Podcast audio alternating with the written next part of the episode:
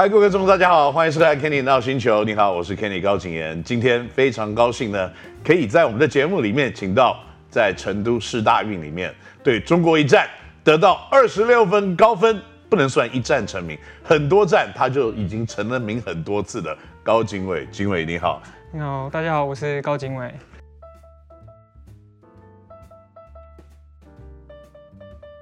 这个每一次讲到高景伟的名字，我就想到说。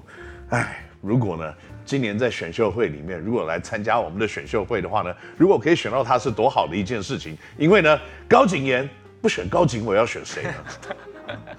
啊，这个我想了好久好久，终于用到了。谢谢你今天来，蛮有道理的，蛮有道理的。这个在成都的四大运啊，嗯、呃，我相信应该是一个非常大、非常棒的一个舞台。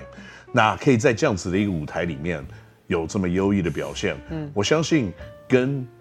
因为带领球队的总教练是你一直都非常熟悉的孟祖教练，嗯，除了孟祖教练之外，在整个教练团里面还有没有别的教练是给你很多的鼓励，还有一些其他的想法呢？嗯，我特别想要讲到是小娟姐吧，就是其实在呃不只是场上场下，其实她会给予我很多鼓励啊，然后甚甚至不是只有言语上，可能还有。肢体上的爱的抱抱啊，那之类的，嗯、对，我觉得这让我们就是上场球员会比较有信心啊，对，嗯，所以在比赛的过程当中，我相信，嗯，碰到体型高大的对手，这已经不是第一次了，嗯，而且健行也多次去过大陆打很多的友谊赛，嗯，所以对到这个呃对岸的球员，应该也是很有信心跟很有经验的，嗯，那。碰到中国那一场比赛，有什么特别的一些情绪，或者是一些特别的目标，让你可以一举攻下这么多的分数吗？嗯，其实没有设定什么特别的目标，那当然就是照着教练的战术去走，然后设定去走。那我就是因为那时候我是从替补出发嘛，那我就想要把我替补的角色做好，就就是当下是这样想。可没想到当天的手感其实还不错，然后再加上呃可能第一节就有蛮好的表现，然后。增加在我后面出手的信心，这样子对。是，嗯，我看对岸的球员基本上都有一个很不错的身高体型的条件，嗯，但是可能很多篮球的朋友们呢，对篮球说哇，一定要身材高大这件事情，你才能打好很棒的篮球，可能这些事情大家可能是一个误解，嗯，我我觉得可能还是技巧性，还是对篮球的智慧，对于篮球的。掌握度，嗯，这些东西才是在场上可以有好成绩的一个内容。那我相信碰到这样子体型的对手，应该也不是第一次了嘛，对不对？没错。那呃，有没有什么特别的一些想法，在针对这些体型比较高大的球员来进攻呢？我觉得第一个点最简单的、最直接就是打转换快攻嘛。嗯，对。然后，但在这个前提下，我们要先做好卡位篮板，因为有篮板才有转换。那我觉得一直以来，梦祖哥从我们四大运集训的第一天就要求我们要把转换快攻这一部分做好，因为面对到呃，不管打到哪个国家，他们的身材都比我们高大。对。然后再加上，其实我们这次呃选进的队员都是具备三分能力，所以我觉得这是我们蛮好的优势。嗯，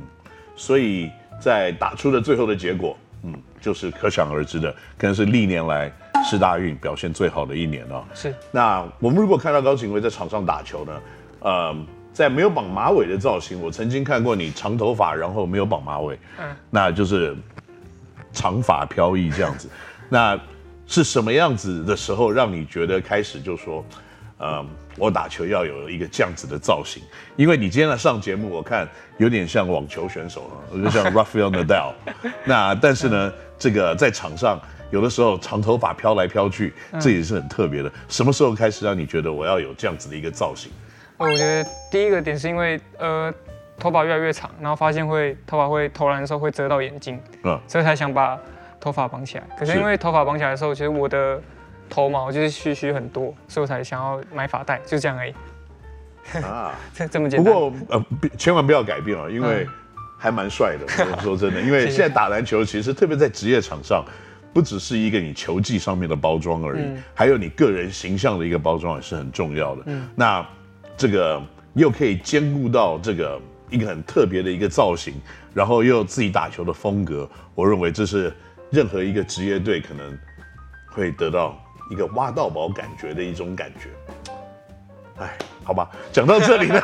又要叹气一次。那在这次陈大玉的组成里面啊，嗯、除了可能一些践行的队友啊，过去一些一起合作的队友之外，嗯，那还有一些可能已经嗯打到了职业队的嗯的选手，应该有九位。那跟这样子的球员合作，嗯，会不会有压力？会不会觉得就说哦，他们好像都已经在职业队已经已经打了一段时间了？嗯那会不会觉得说，会不会没有机会？会不会没有上场的空间？这样子，其实不不太会，因为从练习的时候，呃，我觉得就是学习他们的东西吧。毕竟他们有先，呃，在职职业队待过那么多年。那我就比比方说阿吉好了，就是他在场上的表现，我会想去学习他。嗯哼。对，然后我也不会想自己要上多久。然后毕竟是如果家人有给我上场的机会，那我就把握。其实我一开始我，呃，基本上我都是这样去思考的。对，因为的确，其实，在过去这几年了，我看践行比赛，其实这个景伟你是来自于一个非常的传统的践行能人自强这样子一个篮球的路线，嗯、这个已经好像有一点，嗯，这是一个刁钻有速度有外线，然后稳定性足够后卫这样子的一个，不能说是篮球制造工厂的工厂生产线，而是一个。非常具有很棒的传统血缘上面的一个篮球的发展的一条路。嗯，那像这样子一条路下来，呃，今年跑去这个打世大运，你有没有特别突然跟这条路线以外的朋友变得特别的熟悉，或者突然觉得，哎，我好像是你失散多年的朋友，有没有这种感觉的队友？有一个就是苏文如，嗯、呃，因为我跟他。其实一开始我们都不太认识，对。对，但是你跟苏文如变成好朋友，对，因为我们其实都是非常认真，然后就是自就是自我要求很高，但我们一起，我们早上都一起约投篮，啊、哦，对，然后就是通常都只有我们两个。人，是，可能还有另外一个是刘承勋，所以我们三个会有时候我会一起投，然后我们就在那个相处下变好朋友，然后我们在成都就是大运在大运村里面去参观很多地方，我们会一起去做香包，然后去看皮影那些的。对，对，我觉得两个人打球是完全两个风格，因为如果你是一个打球有很带色彩的、很花俏的，不能说花俏啊，就是说很带有色彩、很带有一个个人的热情的一个很特别的这种有爆发性的这种表现的球员，嗯，因为有的时候你投打球投出来这种飘嘛，那苏文如是一个我感觉起来就是一个完全就是一个蓝领的。然后就是我把你守到你要昏倒的，然后我要把你弄到你很不爽我这样子，就是你们两个的风格是还蛮不一样的。对，我觉得这个打球的风格可能不太像，但我觉得我们都是很对很愿意付出，对，就对球的执着是非常强烈的。当然，我觉得他还有个特点是他。而不管上的多上的少，他在场下就是会一直跟队友沟通，然后提醒场上的球员要做什么事情，对吧、啊？然后毕竟他是我们今年的就是四大运的队长，我觉得就他做的很好，这样子。对，的确，我觉得这个苏文如的这个特性也是这个样子，就是说，如果他是你的队友，你应该会觉得很高兴。没错。如果你不是他的队友，你可能会觉得他很烦这样子，把你守到你，他把我守死。不，不过不管怎么样，看起来的确啊，在篮球场上就是。有点个性相同啊，或者兴趣相同，或者是有一样会认真这种态度的球员，但他们还是比较会走的比较近一点的。嗯，那这一次去成都啊，是你第一次去这个城市吗？还是这个城市有很给你很大不一样的感官，或者是文化上面的冲击跟刺激呢？我觉得是天气吧，天气很热，就是它热是那种会。把感觉要把皮肤烧焦那种热哦，对，就是感受上是这样子。所以就是没有这个没有事情，不要随便户外跑，还是就是待在室内比较好。对，还是待在宿舍或者待在密闭空间，就是在室内里面会比较好。对，哈哈。哦，四川成都，对，那很辣吗？吃东西？呃，其实我们那是在大运村里面有非常多不同国家的美食啊，就是可以自己去吃。对，那当然还是会去吃一点，就是四川的一些美食，但是非常辣。对 呀，这是为什么？可能这个因为天气热嘛，他们可能要很辣的东西，你才会吃的比较开胃一点。对，嗯，过去健行的时候，嗯，可能有一些搭配的队友，嗯，也都是后卫。嗯，因为我看过你搭配也许在过去搭配像古毛啊，你们的整个阵容是打得非常的快速，然后呃攻击威力也很很足够，那打 transition 的也很好。打世大运的时候，又跟你可能在能人的队友，嗯，呃艾哲一起又开始打同一队，嗯，那跟他做了这么多年的对手，现在又成了队友，有没有打球的习惯，或者是有什么地方有特别的一些？火花或者是化学作用呢。嗯，我觉得艾哲他自己本身蛮特别，是他其实串联球队的能力，呃，非常好，所以我觉得他在适应整个体系上是完全没有问题，所以跟他打球真的是非常舒服。就是我觉得不管其他队友，我觉得感受上也是啊，比如说跟艾哲在一起打球，就是非常之舒服这样子。嗯，因为毕竟他也是还算是先传再攻的这样子类型的后卫，是吗？我其实我到后面，我一开始是这样认为，但我发现他其实比例上拿捏的很好，所以其实有时候他要攻要传，其实有点摸不到头，摸不着头绪。是，对。可是你们队友都可以接的还蛮不错的嘛？对，就是我觉得也是梦竹哥跟小娟姐上，就是有教我们一些，就是在 motion game 里面要寻找机会的一些路线，我觉得他们设定的很好。对。嗯，那在今年的所有的这些比赛里面呢？我相信几乎碰到所有的球队都是身材的劣势啊。嗯，那你们有没有做一些什么特别的一些情搜，或者是比赛前知道你的对手大概会基本上是做什么样子的事情？嗯，我觉得情搜是基本上一定有，因为其实我们在一些比赛上，在一些四大运的比赛里面还会有一些影片，那我们可以做情搜。那当然还有就是基本上是抓战术，然后会有一些可能会设定一些特别的防守。嗯，对，就是我觉得主要是。梦竹哥那边会设定这样子。那在今年四大运的比赛里面碰了很多不同的国家嘛，嗯，那有没有任何一个国家的比赛的风格，嗯，或者是打球的球风，让你会觉得说哇，这个队好特别，或者是这个队哇好厉害？有没有任何的一支球队让你让这种感受呢？有，就是其实我们在打正式比赛之前有跟阿根廷打一场友谊赛，嗯哼，对，我觉得这个经验非常好，然后。就是因为上梦竹哥上场前一直跟我们说，打完他们身材比我们高大，要打转换，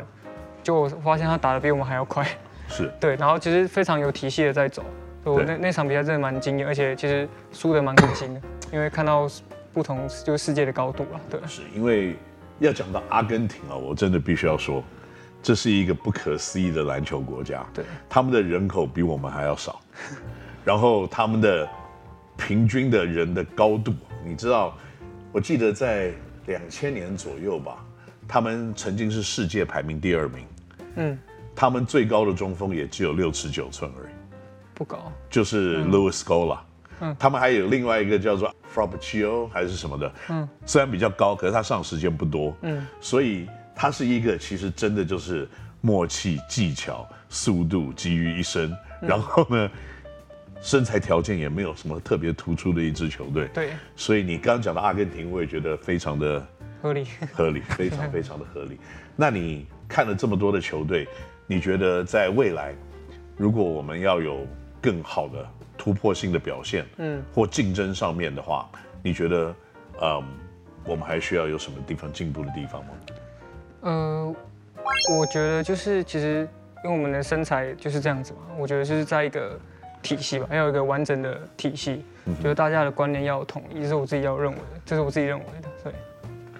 完全的体系以及更完整的打球的一个默契，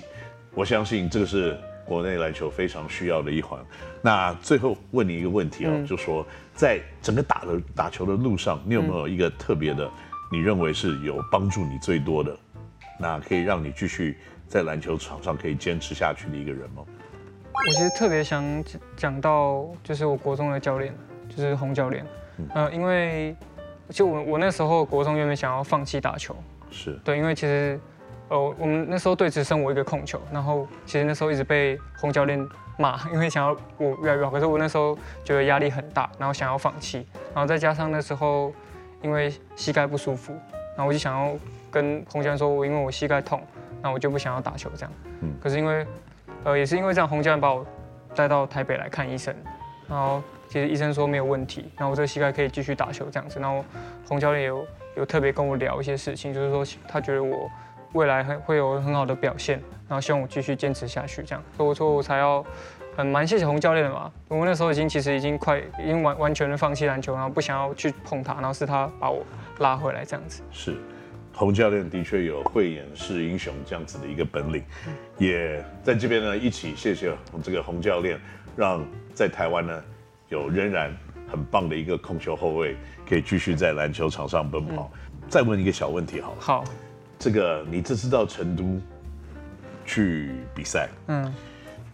在这个大家待了这么久的情况之下，有没有什么别人的秘密可以跟我们分享的？也不是，应该不是别人的秘密。我有想到一个，或者是一些比较有趣的事情。呃、有有趣的是有，我是我们那时候比就刚好大家比完赛，然后有去吃聚餐，然后大家一直很想要吃，想要体验成都的火锅，因为大家都知道很辣。然后那时候我们到火锅店的时候，就大家就说要吃什么辣，然后大家就点小辣，可没想到吃到的时候都是。我刚刚吃了五分钟过后，然后大家都跑去吹电风扇，然后我就问店员，然后店员说：“呃，我们这边最小辣是微微辣，然后再来是微辣，然后再来是小辣。”然后我问他，他后面跟我说，这边的小辣好像比那个其他地方的辣还要再更辣一点。所以那时候我们大概吃五分钟就没有人在吃东西了，就在旁边吹电风扇。哦，那这个是。也告诉我们一件事情，就是情搜没有做好，那肯定就是只能打五分钟。好，那今天呢，在这个嗯去成都之旅啊，我们就先访问到这个阶段。那在接下来几个礼拜呢，我们会跟这个秦伟有更多篮球事情呢，我们可以更这个深入去了解。那今天谢谢，谢谢 Ken 哥，接受我们的访问，我们下个礼拜再见，拜拜。